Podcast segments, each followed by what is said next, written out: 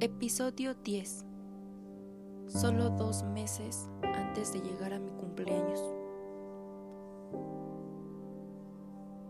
Nada se compara al dolor tan fuerte de cabeza que tengo y al dolor de mi corazón con todo lo que ocurre. A veces no es tanto que desees permanecer una negativa. Quiero ser positiva pero ah, la vida es tan dura, súper dura. En estos momentos mis padres están peleando, como lo hacían hace aproximadamente medio año.